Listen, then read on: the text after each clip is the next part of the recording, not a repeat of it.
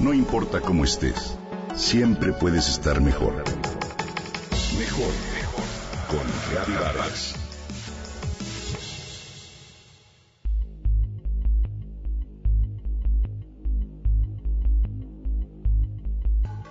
He sufrido violencia psicológica y emocional desde hace 28 años. Mi matrimonio es un encierro. No me permiten salir a la calle sola ni platicar con nadie. Un infierno. No pude ejercer mi profesión. Tengo todas las enfermedades del mundo, entre ellas presión alta, colitis, y no se habla del sistema nervioso. Padezco angustia, depresión, ansiedad. Ahora tengo 47 años y mi cuerpo me está cobrando factura. No puedo más. Sé que nadie me puede ayudar si no soy yo quien dé el paso. Si definimos la muerte como la extinción de la vida, podemos concluir que peor que la muerte en sí es una vida como la de Laura, muerta en vida. Te invito, querido Radio Escucha, a que por unos segundos trates de entender qué significa esto y te preguntes cómo te sentirías si tú, hombre o mujer, fueras víctima de violencia física o sexual y vivieras como Laura describe. O bien, ¿cómo reaccionarías si esta historia la escucharas en labios de una hermana o de una hija? Te aseguro que surgirían en ti el coraje, la indignación y el dolor que te llevarían a reaccionar y a levantar la voz. No reduzcamos el tema a las estadísticas o los datos duros que leemos de manera distante en los periódicos como si fuera algo que no nos incumbe sí nos incumbe. Una parte de lo preocupante es que no nos preocupa. Como país, estamos en un punto en el que nos hemos acostumbrado a la violencia, proceda de donde proceda. Pero ¿hasta dónde y hasta cuándo lo permitiremos? Estamos sumergidos en la famosa sopa de rana. ¿Nos damos cuenta?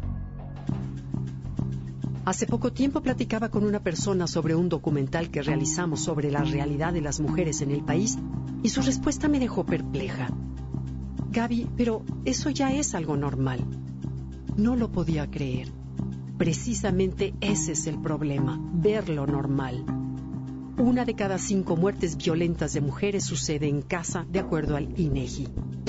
Si en este México todavía queda algo de humanidad, si todavía las noticias sobre la violencia nos duelen y contraen el alma, hay algo de esperanza para no terminar convertidos en seres inertes como el refrigerador de una casa. La violencia no podemos verla como algo normal. Duele, lacera, marca y mata. En el diagnóstico del Programa Nacional para la Igualdad de Oportunidades y No Discriminación contra las Mujeres 2013-2018, el gobierno federal dice que 46.1% de las mujeres mexicanas mayores de 15 años ha sufrido algún tipo de violencia por parte de su pareja sentimental. Es casi la mitad de la población femenina.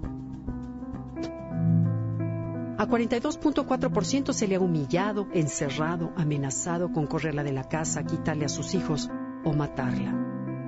A 24.5% se le ha prohibido trabajar o estudiar o se le han quitado dinero o bienes. Un 13.5% ha sido golpeada, amarrada, pateada, se le ha tratado de ahorcar, asfixiar o ha sido agredida con algún arma por su pareja. A 7.3% de las mujeres se les ha obligado a tener relaciones sexuales sin su consentimiento.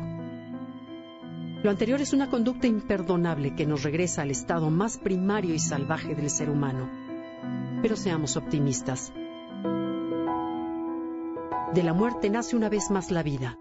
Ese es el ciclo inevitable de la naturaleza que nos debe llenar de esperanza. En este caso, la educación es el modo de regresar a la vida.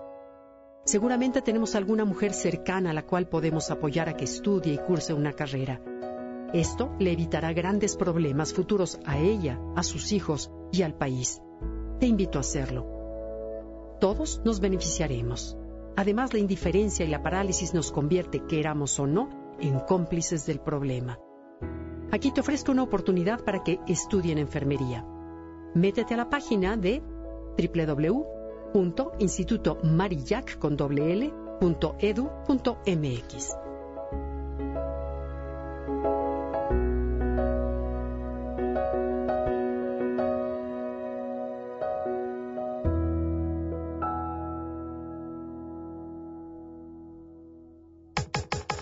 Comenta y comparte a través de Twitter.